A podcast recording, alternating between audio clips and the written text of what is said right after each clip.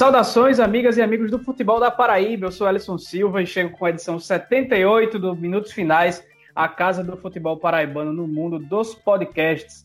E nesse episódio vamos falar de mudança de técnico no Botafogo, do 13 que perdeu para o Vitória fora de casa e da partida do Belo contra o Confiança que acabou em 0 a 0, fechando a sétima rodada da Copa do Nordeste. E antes de apresentar meus companheiros, peço a você que nos escuta para compartilhar nosso conteúdo e também para nos seguir no Twitter e Instagram, arroba Minutos Finais, e curtir a página no facebook.com barra Finais. Dê essa moral lá pra gente, que humildemente eu acho que a gente tá merecendo. Agora sim, vou escalar o time que hoje no meio campo a gente tem Pedro Alves e para finalizar, Ademar Trigueiro tá a posto. Saudações, meus amigos. Saudações, Ellison, a amiga Ademar também aos ouvintes e às ouvintes do Minutos Finais. Um, um, um pouco de tristeza só para um lado dos alvinegros, né? O Botafogo está eliminado da Copa do Nordeste. Para mim, muito justamente, em nenhum momento apresentou nenhum tipo de qualidade assim para almejar uma passagem de fase. E o 13 tem chance, perdeu seu jogo, tem chance ainda, justamente porque conseguiu, de certo modo, apresentar algum valor, é, principalmente no início ali da competição, mas nada tão, forte também não. Tanto que é muito difícil a classificação, né? Precisa de algumas combinações aí que a gente vai falar ao longo do programa. Pois é, amigos, muito bom dia, boa tarde, boa noite, o que quer que esteja fazendo, onde quer que você esteja, obrigado por estar conosco. Ademar Trigueiro vos falando, e é isso, né? A gente vem para uma avaliação até aquilo que foi a Copa do Nordeste, né? O Belo que acaba eliminado com uma rodada de antecedência, né? não é eliminado propriamente, mas vai fazer a última rodada apenas para cumprir tabela. E o 13 que chega a esta mesma última rodada ainda sonhando, dependendo de uma combinação de resultados para galgar a próxima fase. A gente repercute tudo isso. Pois é, então vamos lá com a vinheta da, a vinheta da banda Rasa Matos para a gente começar com esse negócio. Podcast Minutos Finais é a nova casa de discussão do futebol paraibano. Você pode ouvir onde e quando quiser. Basta ir no Spotify, Deezer, YouTube ou no site minutosfinais.com.br para ficar muito bem informado com as melhores opiniões sobre o futebol paraibano.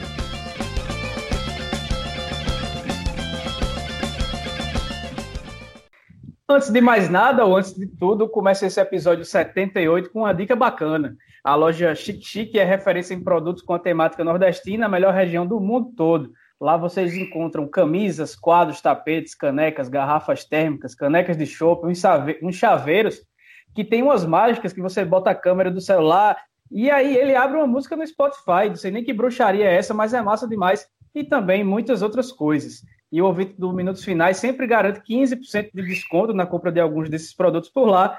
Basta, na hora de que for finalizar a compra com a nossa amiga Priscila, dizer a palavra-chave de cada episódio. E nesse, a palavra é mudança. Mudança é a palavra-chave por conta da troca de técnico no Belo. E veja lá o catálogo e todas as opções que você tem seguindo no Instagram, arroba Oficial. E seguindo no Instagram, você tem conteúdo sobre futebol profissional e amador, muitas enquetes, duelo de jogadores históricos de clubes diferentes no arroba FutePB. Segue lá que também vale a pena. Pois bem, galera. A gente falou na edição passada sobre a possibilidade de demissão do Marcelo Vilar no Belo depois da derrota no Clássico Tradição e ela acabou se confirmando pouco tempo depois. No sábado, o time apresentou Gerson Guzmão, de 46 anos e que esteve nas últimas quatro temporadas no Operário do Paraná onde foi campeão da Série D em 2017 e da Série C em 2018. Se em um ano de reestruturação financeira, financeira a margem de erro tem que ser próximo do zero, escolher Vilar porque é mais barato e trocar por um técnico de Série B, certamente que certamente deve ganhar no patamar do que, é, que Evaristo Pisa queria para renovar seu contrato, ou até um pouco mais, acaba sendo um pouco trágico para a diretoria, né? Acabou que o barato vai sair caro, ou vocês veem com mais cautela essa troca? O que, é que vocês acharam aí dessa mudança? É, se a gente for analisar numa, numa questão mais macro assim do futebol e pelo menos para manter a coerência que eu tenho sobre o que eu penso de tempo que o técnico tem que ter, né? Eu acho que a diretoria não acerta nesse aspecto, porque seis jogos é um absurdo, né, para avaliar um trabalho. É, o, o, trabalho era, era, era fraco mesmo até agora. O Marcelo lá não conseguiu extrair nada de muito bom do elenco, que ajudou a montar de certo modo.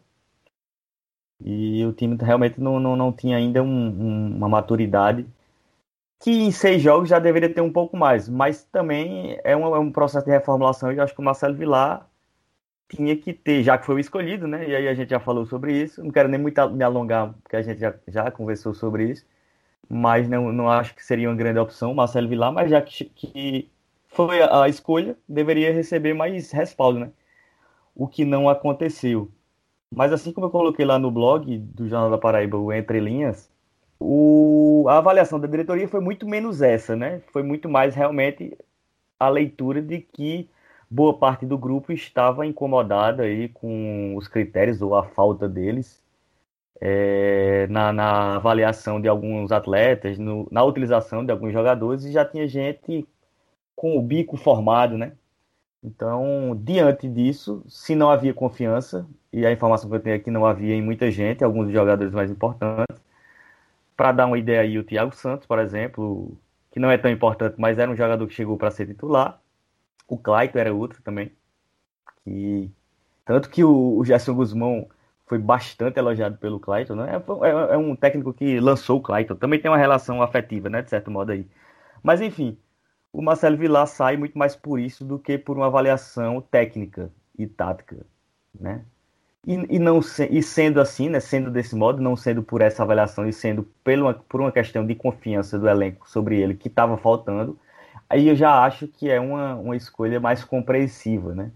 Deixa de ser só a questão da cultura de, de demitir sem dar tempo ao tempo. E aí eu particularmente acho que se há essa leitura de que não havia confiança, de que não havia esse, esse entrosamento entre grupo e, técnico, eu acho que realmente é melhor interromper o trabalho o quanto antes. E foi o caso, né? Eu não vejo como tanto absurdo pelo que eu apurei. Porque se fosse só pra, pela letra fria aí da análise de resultados ou de performance em seis jogos só, seria um absurdo grande. Como não foi, eu vejo mais sentido e compreendo um pouco mais a demissão. É, sobre a questão financeira de, de um time de reconstrução, é, sabendo que os dois treinadores pediam é, que, que eram condições financeiras bem diferentes, você não acha que valeria a pena apostar numa sequência do trabalho ao Evaristo Pisa, conhecendo o que o Evaristo Pisa apresentou no próprio Botafogo e ainda mais em comparando ao que o Vilar apresentado nos, nos últimos anos, além da mudança de estilo de jogo, né? Eu até falei no meu Twitter essa semana que a passagem do Pisa pelo Belo acabou levantando um pouquinho a régua para o torcedor do Belo e a diretoria também mediu o que o time pode apresentar dentro de campo. Depois do time que ele montou em 2019 e que teve esboços dele em, algum, em poucos momentos em 2020 também, foi o treinador que levou o Botafogo a sair da, da, da margem da Copa do Nordeste, onde sempre fazia más campanhas e voltou a fazer agora para um vice-campeonato do Nordestão, levou para o um mata-mata do acesso, enfim. Não seria melhor você abrir um pouco mais e, e, apostar nele do que trazer o Vilar se confiando num, num histórico de que já faz oito anos do seu bom trabalho aqui na Maravilha do Contorno? Ah, bem da verdade, eu elogiei a contratação do Vilar hum, quando ela ocorreu. Né? Eu imaginava que o Vilar traria segurança, solidez nesse momento conturbado financeiramente. Não que o Marcelo Vilar seja propriamente um treinador barato, pelo contrário, para o padrão do futebol paraibano ainda está acima da média.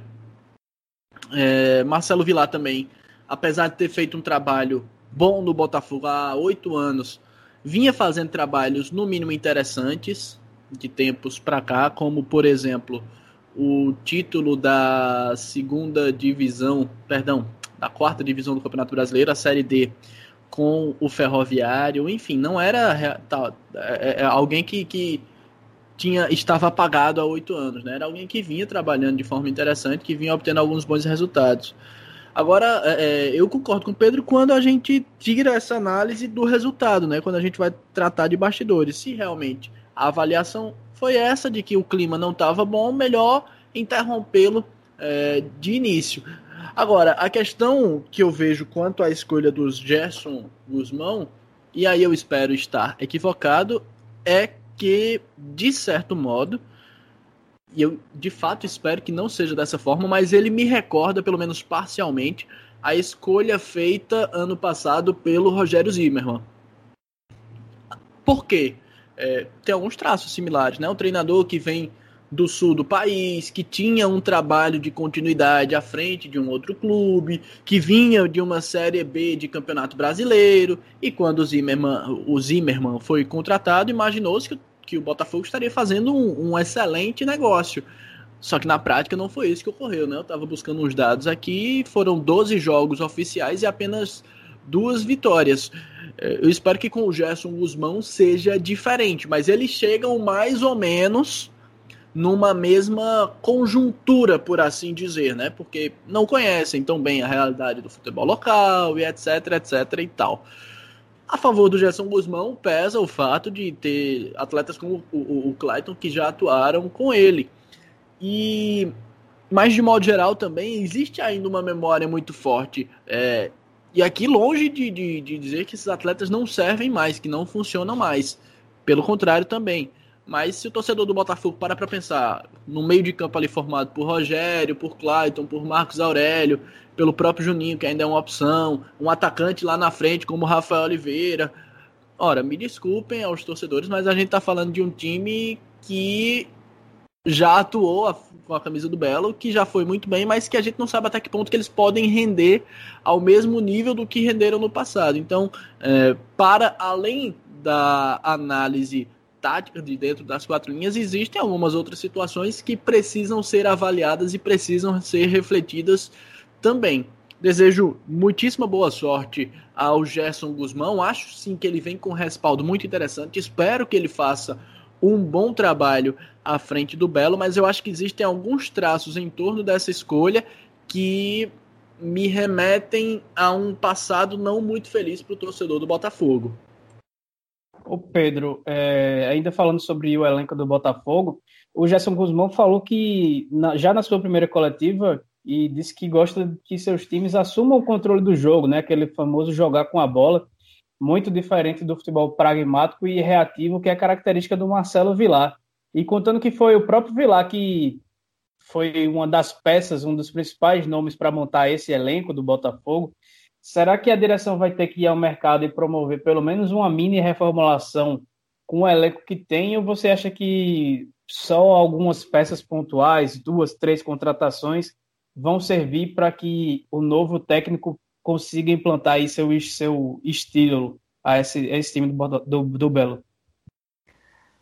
É claro que contratações sempre é bem-vindo, né? Assim, reforços, né? Porque também contratar por contratar, eu acho que não adianta muita coisa, só gera é, despesa.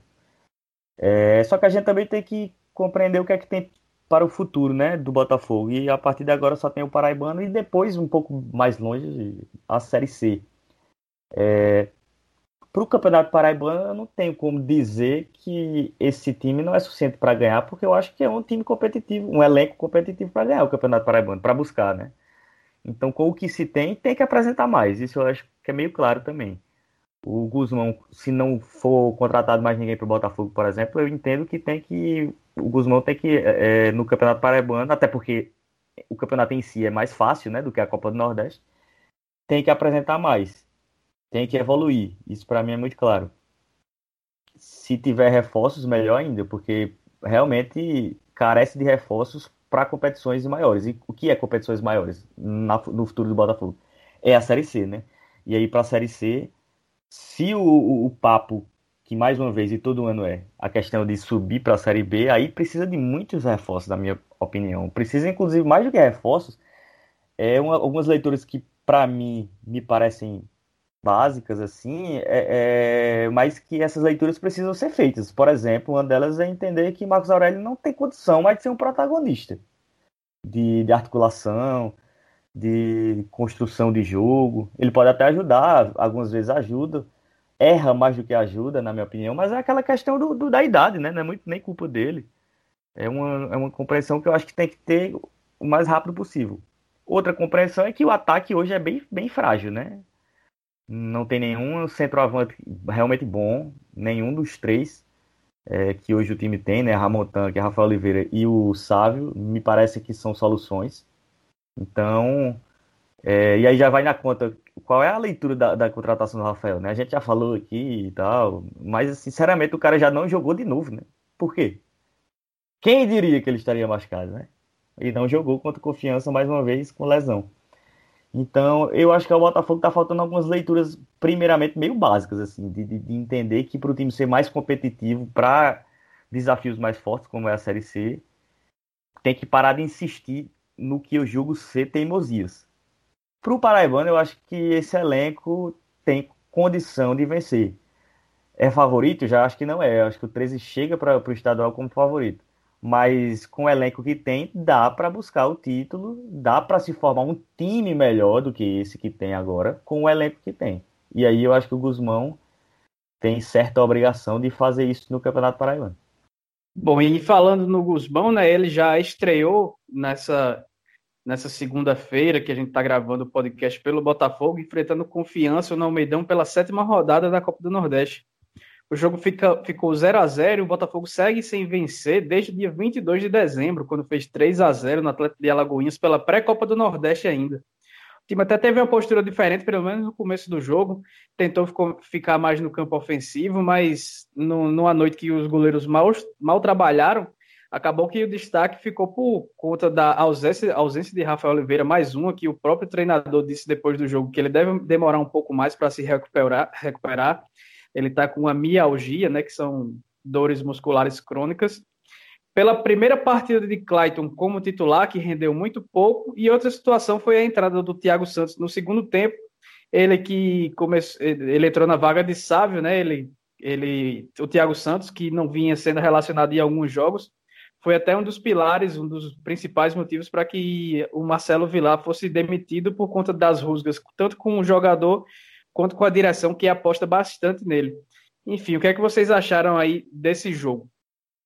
Talvez o Pedro tenha até uma visão mais, mais próxima né, da realidade que a minha, mas eu já notei uma postura um pouco diferente do Botafogo, um time mais não sei se mais voluntarioso, não sei se eu também sou tô sendo extremamente benevolente aqui neste momento, mas já notei um time um pouco mais mais feliz, digamos assim, dentro das quatro linhas. Um time que buscava mais, mas ao mesmo tempo que esbarrava em suas próprias limitações, né? O meio de campo é, tentava criar algumas jogadas, uh, em alguns momentos sentia um pouco de, entro... de falta de entrosamento, na verdade, e que talvez nem devesse existir entre Clayton e Marcos Aurélio.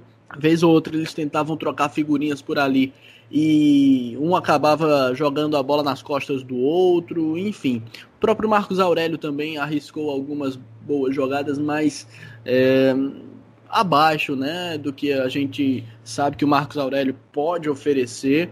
E senti também, como é, é foi dito instantes atrás, falta de solidez do ponto de vista ofensivo. Né? Falta realmente, existe uma carência realmente no setor ofensivo que precisa ser corrigida para o Botafogo se o Botafogo pensar em alçar voos minimamente mais altos né, num Campeonato Paraibano e em especial na Série C do Campeonato Brasileiro.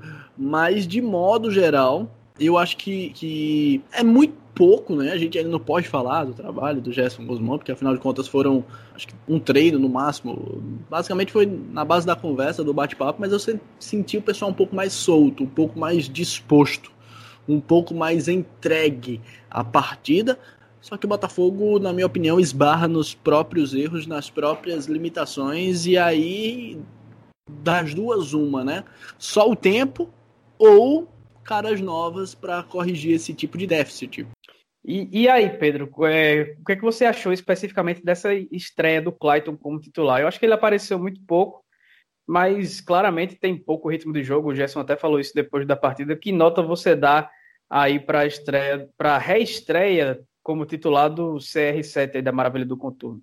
É, eu concordo com você, ele apareceu pouco, mas assim, nas vezes que ele apareceu, você já vê que ele é, é, é diferente, né? Ele é melhor do que todos os jogadores do Botafogo, a verdade é essa quando a bola chega nele já agora, sem ritmo, que eu concordo que ele ainda tá, é... até me surpreendeu que ele jogou iria começar jogando, porque eu imaginei que 10 minutos do segundo tempo ele já ia estar tá morto. Até jogou mais um pouquinho. Mas ele já era um, um, jogador que saía muito, né? Quando, quando jogou no Botafogo em 2019, na segunda etapa, saía quase todo o jogo, justamente cansado, morto, extenuado. E ele ainda tá sem ritmo e, e, e sem gás também. Apareceu pouco, não, não deu para dizer que jogou bem, não produziu muito mesmo, mas ainda assim, quando a bola chegou, é, ele tem um toque diferente, né? Então, se o, se o, torcedor do Botafogo quer ter esperança em alguma coisa, eu acho que claramente é no Clayton, assim. Porque quando o Clayton estiver bem e no Campeonato Paraibano, eu, eu, creio que ele tem tudo para para contribuir muito com um time pobre que é atualmente o do Botafogo. Sobre o Belo, eu não vi tanta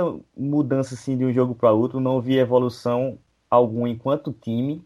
É, o que é natural, né? O Guzmão teve um dia de trabalho praticamente, não, teve, não tem muito o que cobrar dele. Se houve alguma evolução, e eu acho que houve, é, é justamente tem peças que entraram, né? Por exemplo, o Clayton já, já, já foi melhor do que outras peças que vinham jogando. O, o, o próprio Sávio, acho que até foi, fez uma partida razoável e, e, se comparar com o Rafael Oliveira, aí que, que, a partida foi boa mesmo, né? Porque o Sávio conseguiu fazer pivô, conseguiu dar uma dinâmica ali numa tabela ou outra. Foi responsável, na minha opinião, por criar a melhor chance do jogo, que foi do Botafogo, aquela do Lucas Gabriel, que começa com o Lucas Gabriel, a bola sobra no Sávio, o Sávio, que é muito forte, né? Na massa conseguiu levar o zagueiro, é, fingir um cruzamento, dar um drible interessante e tocar para o Lucas Gabriel, que quase marca é, de fora da área. Bateu de esquerda, a bola triscou a trave e não entrou. Então, acho que a mudança foi realmente de peça, uma peça ou outra que rendeu mais do que o outro que estava jogando. Mas enquanto, enquanto time é uma equipe que toca muita bola certa na defesa e ali no, no, no meio campo, ali tocando para o lado, mas erra na mesma proporção quando avança um pouco e tem que criar no terço final. Quase nunca consegue criar com qualidade, erra muito passe ali. É, criou poucas chances, até acho que o Confiança foi um pouco melhor e, e, até mais perigoso, eu diria. Foi mais uma vez inferior ao adversário, o Botafogo, na minha opinião. Então, mais um, mais um jogo ruim, né? Que o Botafogo dá a cara da vista, viu? Sinceramente. É uma equipe bem, bem fraquinha, a do Belo, no momento, né? Vamos ver se no Paraibano a coisa possa melhorar para o torcedor botafoguense. É, o, o Gerson falou, inclusive, também na entrevista pós-jogo, que pretende dar uma sequência ao Sábio para testar ele antes de pedir algum atacante de referência, pelo menos nesse momento, nesse, nesse, nesses primeiros dias de chegada ao Botafogo, já, de, já praticamente antecipou que ele será titular contra o Santa Cruz, mesmo que o Rafael Oliveira, contrariando expectativas, se recupere de lesão. Mas você falou do setor de criação, Pedro, e acho que merece uma atenção especial o papel do Marcos Aurélio no time do Botafogo. É, na verdade, a falta do papel dele, né? Porque basicamente o camisa 10 joga basicamente para tentar chute de fora da área e cobrar as bolas paradas, mas nem isso ele vem acertando como vinha acontecendo ah, em algumas oportunidades na reta final da, da Série C do ano passado e em temporadas anteriores. 2019, por exemplo, qualquer chute dele era perigo. Pelo menos na, naquela campanha da Copa do Nordeste, no segundo semestre já não foi tão bem assim. Será que já não é hora, ainda mais com o Clayton, mesmo, mesmo mal fisicamente, podendo voltar a ser útil para o meio-campo, quando ele ganhar ritmo? É, ou até mesmo poder adiantar um pouco mais o Bruno Menezes, que acabou fazendo esse papel na reta final do jogo, quando tivemos três atacantes contra o Confiança, tivemos o Botafogo, teve, né? É, não seria melhor pensar no ataque com três jogadores para ficar, para não ter a, a, mobilidade do time prejudicada por um jogador que pouco, pouco participa com a bola rolando? Olha, assim, eu, concordo com toda a sua análise sobre o, sobre o Marcos Aurélio. Ele é praticamente um jogador para para bater bola, né? Para bater falta, para bater de longe, é, bater escanteio, bater de fora da área, enfim. É um jogador praticamente para isso. É, ele até aparece e tal, busca, mas tem aquelas coisas que me incomodam muito, que é a displicência enorme com passe, né? Com passe simples que ele erra e tal. Uma vez ou outra ele consegue achar alguém na cara do gol, mas é bem raro. E a questão da sua pergunta, e aí já vai com, meio com, com a resposta sua pergunta e uma análise que eu acho correta de quem entende mesmo de técnica e tática do jogo, eu só vejo uma opção para o Marcos Aurélio ser banco, porque também não adianta você tirar o Marcos Aurélio, você tem que compreender quem é que vai entrar, né? E se não tiver ninguém melhor ou menos ruim, eu não vejo porquê, porque não vejo por que tirar, porque o Marcos Aurélio pode realmente, com a bola parada, só com a bola parada, ser melhor do que jogadores que estão no banco, que para mim são, são abaixo dele. A não ser, que é uma possibilidade só, que você já disse, que é o Bruno Menezes, que é o único que eu vejo do banco de reservas que tem uma qualidade com a posse, né? Que pode rodar bem o jogo. E jogar mais à frente, digamos, seria uma possibilidade. E eu só vejo essa. Se for para colocar atacante, para tirar o Marcos Aurélio e não ter alguém que possa jogar pelo meio, eu não, não, não, vejo muito sentido, sinceramente. E aí é por falta de opção, não é porque o Marcos Aurélio tá bem, nada disso. É por não ter uma opção melhor. Outra opção poderia ser o Clayton jogar centralizado, com mais essa, essa responsabilidade de articular. Eu acho que seria um desperdício para o Clayton, que é um jogador rápido, que é um jogador que quebra mais linha no, no drible e pode se infiltrar para definir, né? Como fez muito em 2019. E isso é mais fácil, penso eu, pelo lado do campo, né? É, fazendo o que chama o facão, né? Fazendo aquela, é, aquela jogada de, de ir para diagonal. Mas no meio é mais difícil, porque é muita gente no meio, né? Se foca muito o jogo pelo meio de marcação e tal. Então, só vejo essas duas possibilidades. Ou você tentar jogar com o Bruno Menezes no lugar do Marcos Aurélio, o Marcos Aurélio ir para o banco, ou o Clayton jogar ali, né? O, o, o Bruno Menezes eu nunca vi realmente jogar ali é, como, como titular, né? Já vi jogando ele bem, articulando e dando dinâmica ao jogo do seu time, como segundo volante, que é o, como eu prefiro. Mas se for para vislumbrar uma possibilidade do Marcos Aurélio sair, seria essa do, do, Bruno Menezes ou a do Clayton. A do Bruno Menezes me parece ser um, um teste mais viável assim. Mas isso mostra como, como o Botafogo não tem opção, né? Porque o Marcos Aurélio tá realmente muito mal. em qualquer time que tivesse outra opção melhorzinha, ele não, não seria titular, a discussão seria muito maior sobre sua saída. Mas como não tem tantas opções, ter o Marcos Aurélio pela bola parada não, não me parece tão absurdo assim, sabe? E você, Ademar, você acha que seria uma opção para o Marcos Aurélio no banco ou acha que ele ainda é útil, dá para apostar um pouco mais para calibrar o pé nesses primeiros jogos da temporada para que quando comece a valer, a, pelo menos a reta final do Paraibano, ou começar a Série C, ele está com o pé calibrado. Dá para esperar é, ele melhorar a principal característica dele? Eu acho que já merece um banquinho. Eu não sei se merecer banco seria o, o termo ideal, mas eu, eu, eu, tô com o Pedro nessa. Ou, ou ele muda é, taticamente, propriamente, ou então não tem uma outra opção assim. Eu gosto da ideia do Bruno Menezes, traz um pouco mais de segurança defensiva, mas aí ele teria uma mudança de filosofia tática, né? É, o, o, Marcos, o Marcos Aurélio, vale salientar, é, às vezes eu pego no pé e tal, mas já são 37 anos de idade. Não estou dizendo que não dá mais, pelo contrário, a gente tem exemplos e exemplos de atletas que renderam muito bem até 40, Marcelinha até pouco tempo atrás com 44, 45, Nenê na primeira divisão, Zé Roberto, enfim mas não são todos que estão nessa forma, nesse, nessa, nessa condição física, enfim.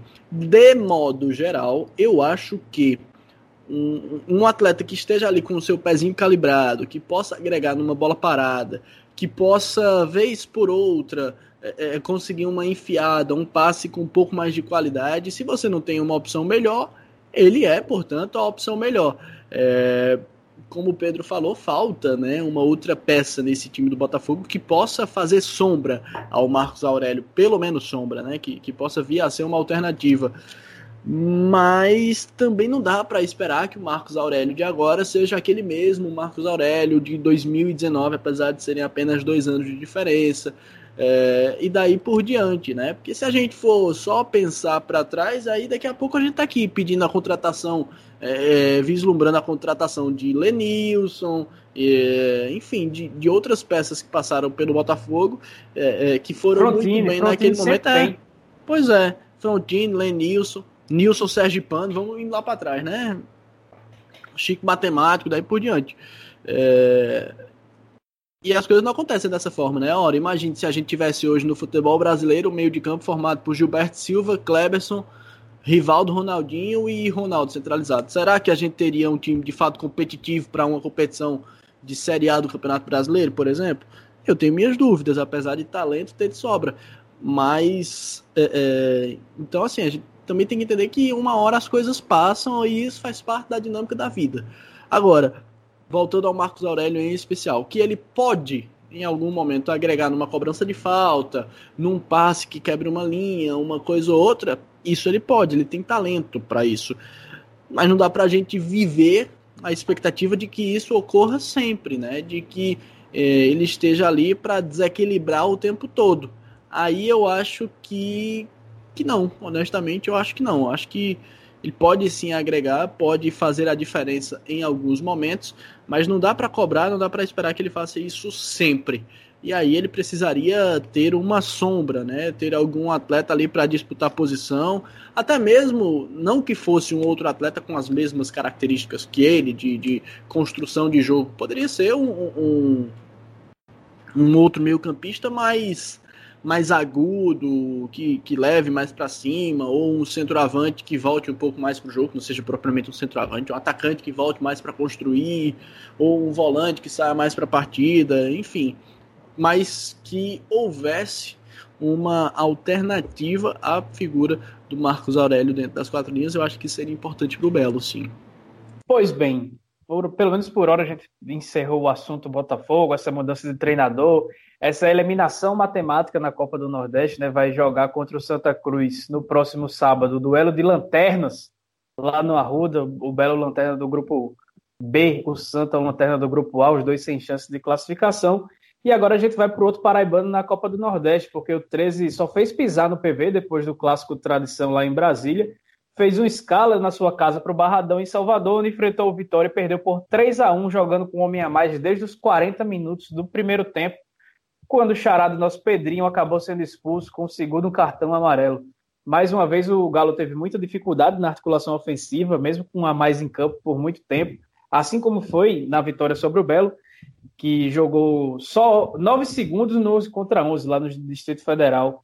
É, vocês acham que isso é uma falha tática, uma limitação do treinador que não consegue tirar mais de seus jogadores, mesmo com essa vantagem?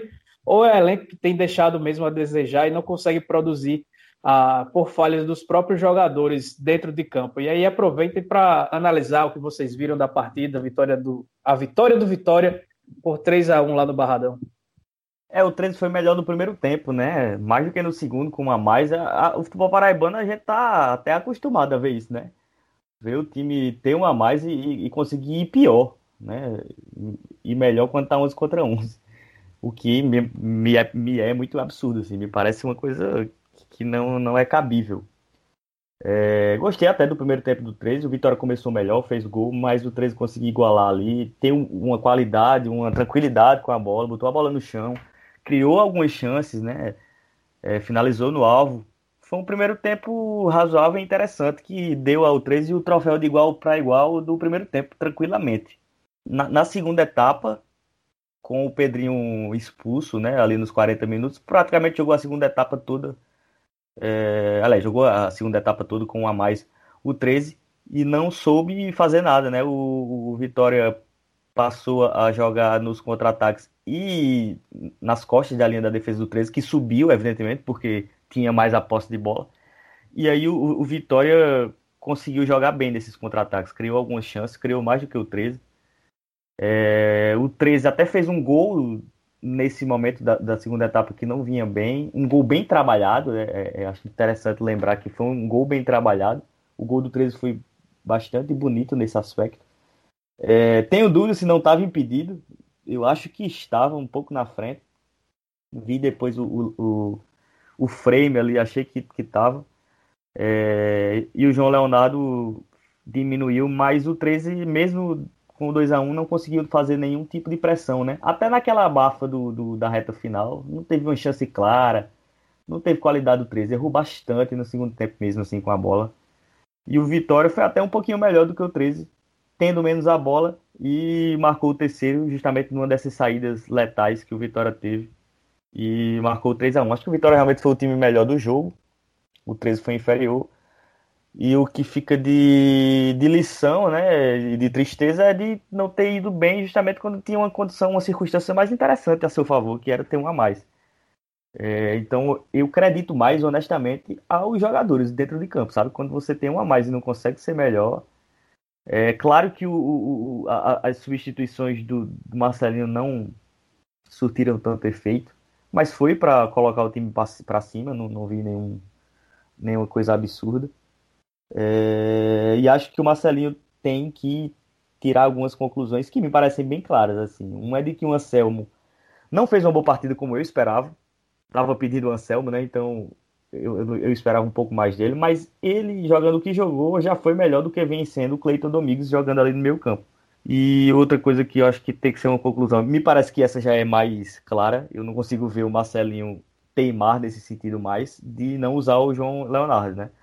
É o artilheiro do 13 na temporada, com três gols até agora. Vem fazendo bem seu papel, fez bem seu papel no jogo, para mim foi o melhor jogador do 13 conseguiu receber bola, desafogar é, é, lance que o, os zagueiros tinham que sair e buscavam uma referência, né? Já que estava todo mundo marcado, o João Leonardo vinha buscar jogo para dar essa opção e sempre que recebia, recebia já tocando rápido e dando dinâmica ali a jogada, né? Fazendo uma aproximação, a tabela boa com os meias.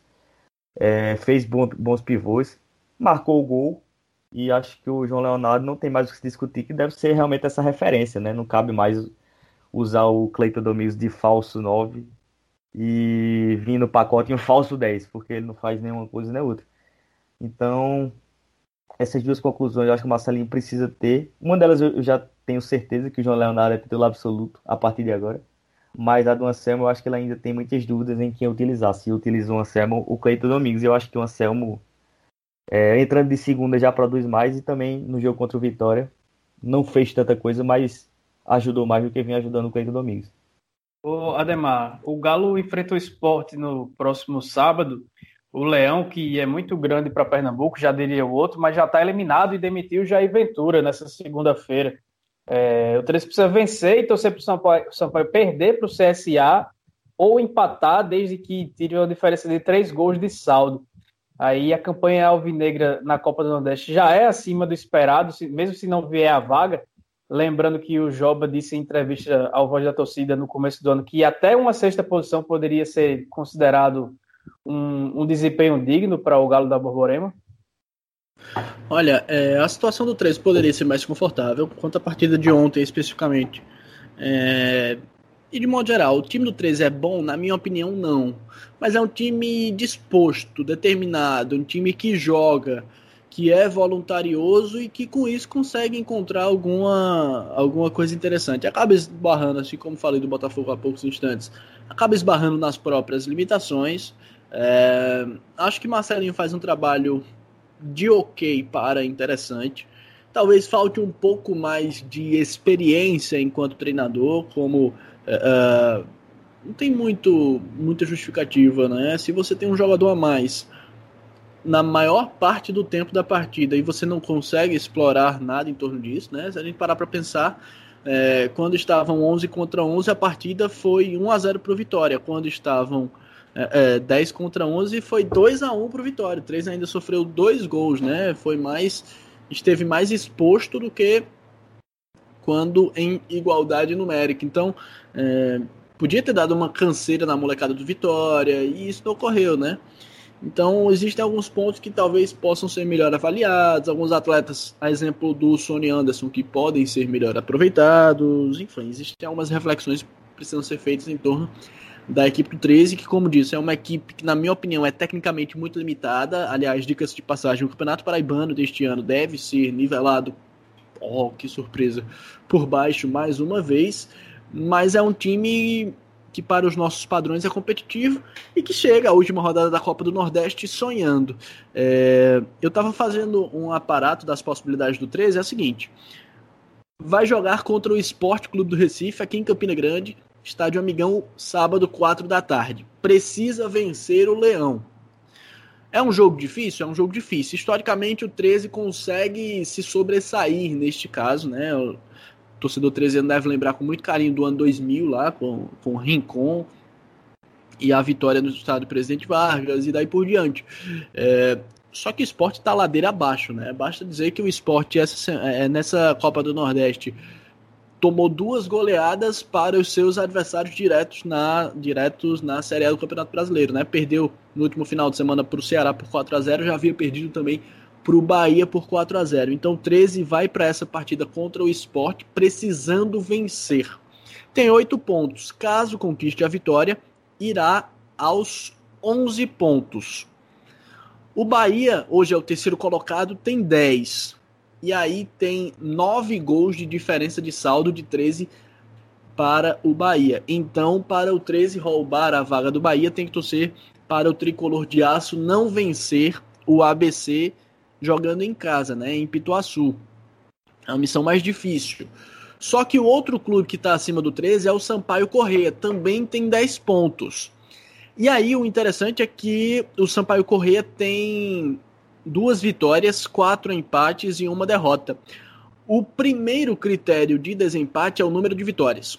O 13 tem oito pontos, duas vitórias, dois empates e três derrotas. Portanto, se o 13 vencer o esporte, uma vitória simples contra o esporte, e o Sampaio Correia jogando em São Luís não conseguir vencer o CSA, que também briga pela classificação, no grupo B, ambos os clubes estarão com 11 pontos, né? A gente é, é, vislumbrar de repente um empate ali entre Sampaio Correia e CSA.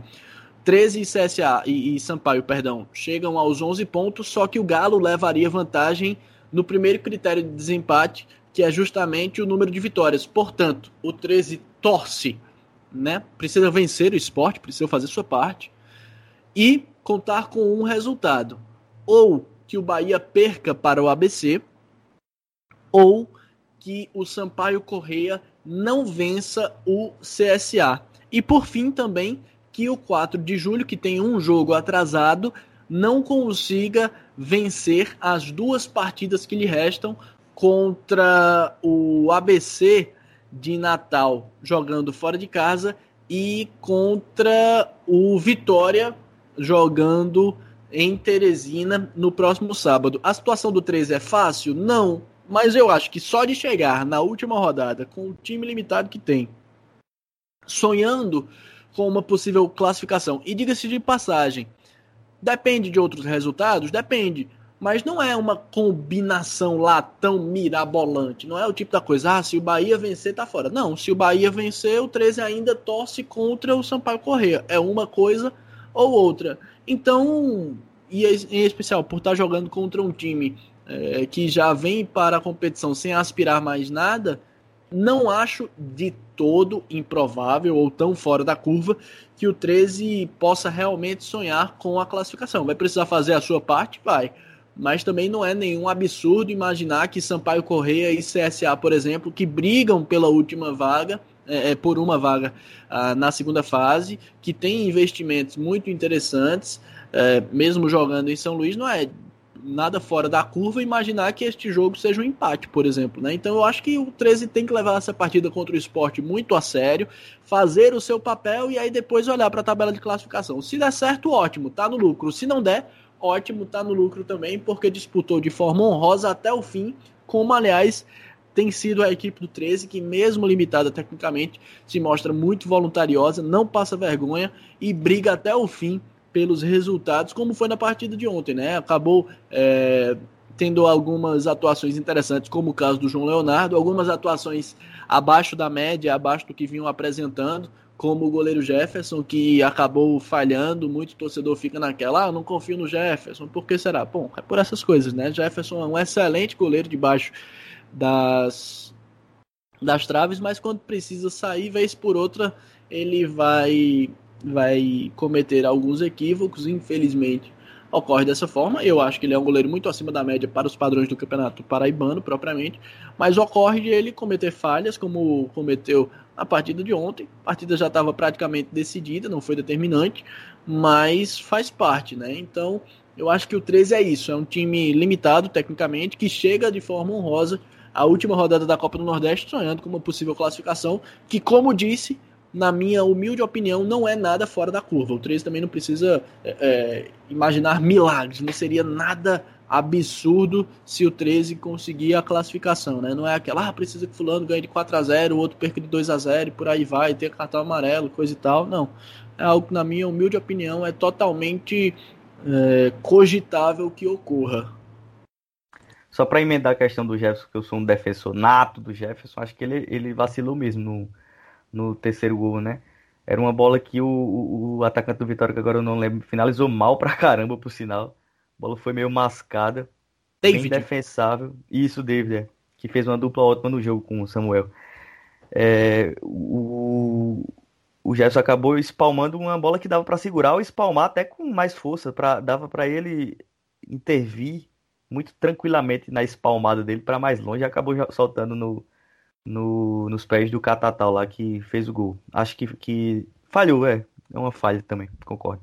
A gente falou agora da esperança do 13 se classificar para a próxima fase, mas aí a gente puxa um contexto que vai colocar o Campeonato Paraibano, os times da Paraíba, num, outro, outro lugar que eu acho que é o lugar que merece estar nesse momento, inclusive. É, nessa semana, o Campinense vai enfrentar a Queimadense na quarta-feira e pela terceira vez vai tentar jogar contra o Central na, no Lacerdão. É, a Raposa estreia dia 18 do Paraibano contra o São Paulo Cristal fora de casa. E o Souza, que depois de perder o primeiro jogo treino contra time profissional desde 15 de fevereiro, que quando começou a pré-temporada, vai enfrentar o Nacional de Patos na quinta-feira, dia 8. O Dinossauro vem de derrota esse fim de semana para o Potiguar por 2 a 1 em Mossoró e quem fez o gol do, do time paraibano foi o Meia Natalício, que está lá emprestado pelo CSP. Essa reta final de preparação dos times, somados esses que eu já citei, com o um atleta de Cajazeiras, que não soltou mais nada desde que o presidente fez o favor de declarar publicamente o interesse no goleiro assassino Bruno, e o Nacional de Patos, que fez uma arruma de amistoso lá no começo, mas parou, tem deixado a gente cada vez mais em dúvidas negativas de como será a competição do que outra coisa, né? É, ainda mais, você pode pegar isso e juntar com os 16 jogos oficiais do trio de ferro, 8 do Galo, 7 do Belo e 1 da Raposa é, no ano, que só o 13 venceu por duas vezes na Copa do Nordeste nenhum dos times fez mais de um gol em qualquer que fosse a partida.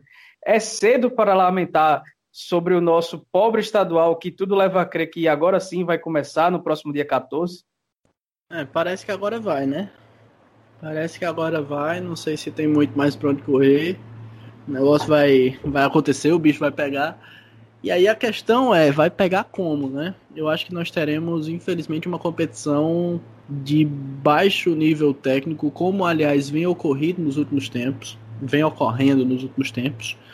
E infelizmente basta ver que como parâmetro as principais equipes do campeonato paraibano costumavam ser, pelo menos, as equipes que estavam com maior aporte financeiro em decorrência das disputas em competições nacionais e regionais, neste caso 13 Campinense Botafogo, para considerar o ano de 2021, e a gente tem visto que estas equipes estão abaixo, tática e tecnicamente, do que estavam outrora. Né? A gente tinha competições no passado em que o, no, nos anos anteriores em que o Botafogo vinha com um time bem competitivo, em algumas oportunidades o Campinense também se apresentava dessa forma, o 13 também em algumas oportunidades aos trancos e barrancos, mas mesmo assim eu acho que neste momento estas três equipes estão é, abaixo da régua do que apresentaram anos anteriores e não sei, eu acho que nós teremos uma competição nivelada mais uma vez por baixo, mas dessa vez mais baixo do que o baixo anterior. E de modo geral, isso pode ser positivo também para que surjam algumas surpresas, né? Isso é uma brecha para que alguém nos surpreenda. Então, ao mesmo tempo em que as expectativas por desempenho são baixas, as expectativas por surpresas e emoção são altas, né? Então, que venha o Campeonato Paraibano e que nos surpreenda da melhor forma possível ou da forma menos danosa, por assim dizer. É, vamos ver o que é que esse campeonato vai nos reservar aí. Toda vez a gente acha que o campeonato vai ser o pior. é complicado. A gente tá num, no momento assim complicado mesmo do futebol paraibano, dois times da Série D, falando do trio, né, que é, são os mais tradicionais. O Botafogo também está em condições aí, não é só porque foi mal na Copa do Nordeste, a, a gente já imaginava mesmo. Foi um, um, uma temporada, de uma temporada para outra complicada aí, com uma gestão temerária que teve o clube em um ano, meio que acabou realmente prejudicando a, a o futuro do clube, que está na Série C, mas vai ter uma Série C complicada. aí a gente vê o nível de investimento que é menor e que já formatou um time bem abaixo do que vinha né? sobre o, os outros times do, do Sertão e tal. Eu, eu, prefiro não falar porque realmente eu não conheço, né? Eu tô até tendo um pouco de fé, digamos assim, no Nacional de Patos. Mas nos outros eu, eu não tenho nenhum, nenhum tipo de, de conclusão ainda. Espero que possa ser uma boa surpresa, né? Vai que o campeonato seja melhor. É um campeonato rápido, talvez a gente tenha eh, jogos mais francos, né? Porque tudo vale muito já no início mesmo. É, vamos ver, temos que esperar realmente que vai ser esse estadual. Não estou esperando muita coisa não, mas vai que surpreende, né?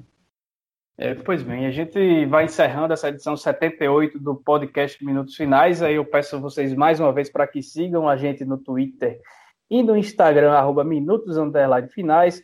Curtam o facebook.com.br pod Minutos Finais. Compartilhem nosso conteúdo que está lá no Spotify, no Deezer, no Apple Podcast, no Google Podcast, também no site podminutosfinais.com.br e em vários outros agregadores. Para todo mundo que nos acompanhou, se puder, não sigam os decretos que mandam abrir tudo né, na Paraíba e Deus nos, nos ajude contra o Covid e fique em casa. Pois é, valeu, um abraço.